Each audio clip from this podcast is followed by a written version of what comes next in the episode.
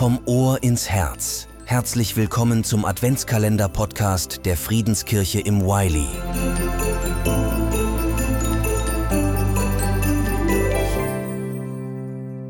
Schön, dass du heute wieder eingeschaltet hast. Sag mal, hast du Bilder an den Wänden in deiner Wohnung? Ich bin vor drei Monaten umgezogen und unsere Wohnung sieht noch ziemlich leer aus. Oft ist es ja gar nicht so leicht, das passende Bild für den passenden Ort zu finden. Ich erinnere mich noch gut daran, dass wir zu Hause viele Bilder an den Wänden hatten. Neben den üblichen mehr oder weniger schönen Familienporträts auch ein Bild, wo die ganze Familie am Gipfelkreuz vom Karwendel in Österreich steht.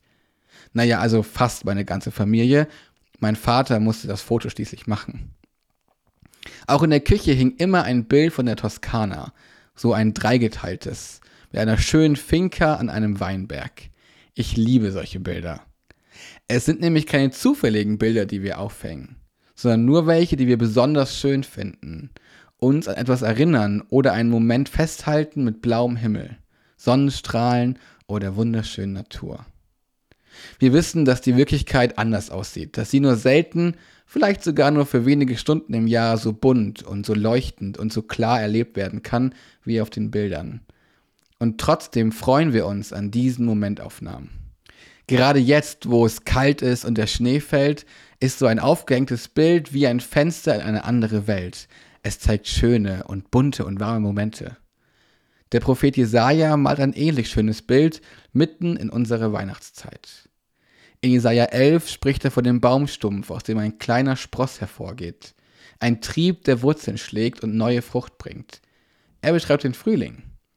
Er beschreibt in dem Text einen Ort voller Ruhe, wo sogar Schafe und Lämmer mit ihren Feinden, den Wölfen, Löwen und Leoparden, beieinander liegen und friedlich miteinander grasen. Sein Bild, sein Blick aus dem Fenster in die ferne Welt ist voller Sehnsucht. Sehnsucht nach einer harmonischen und heilen Welt, wo Freund und Feind Gemeinschaft haben, wo die Schöpfung im Einklang mit ihren Bewohnern ist, wo das Klima in Ordnung ist und keine Verbrechen mehr ausgeübt werden, wo das Land erfüllt ist von Gott und nicht von Ängsten, Zwängen oder Gewalt. Dieses Bild, das der Prophet hier dem Menschen vor Augen malt, ist kein Fantasiegebilde oder Märchenbild. Es ist keine idealisierte Gegenwart und auch keine Vertröstung auf eine utopische Zukunft. Es ist das Bild der messianischen Erfüllung. Dieses Bild hält die Sehnsucht der Menschen nach dem Kommen Gottes wach. Sie sollen sich gerade nicht mit dem jetzigen Zustand der Welt abfinden oder sich gar mit ihr arrangieren. Sie dürfen hoffen, dass was in diesem Bild passiert, Realität wird. Für uns ist dieses Bild schon im Kleinen Wirklichkeit geworden, wenn auch nur zeichenhaft und anbruchsweise. In Momenten, wo es schön ist, wo wir Liebe erfahren und weitergeben dürfen, wo wir Gottes Wirken spüren, wo wir das Gefühl haben, richtig zu sein, Bewahrung erleben, die Familie sich mal nicht streitet, Friede einkehrt, wenn auch nur für einen Moment, wo Hoffnung den Raum einnimmt.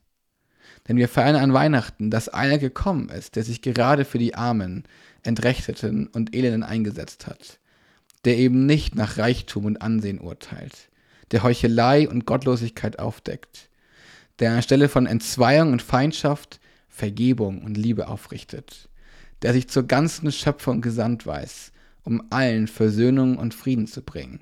Das ist die weihnachtliche Hoffnung, die uns Jesaja in seinem Bild zeigen will. Ich lade dich ein, darüber nachzudenken. Was für Bilder hängen in deiner Wohnung? Wie siehst du Gott und seine Welt? Welchem Bild willst du in dieser Adventszeit besonders Raum geben?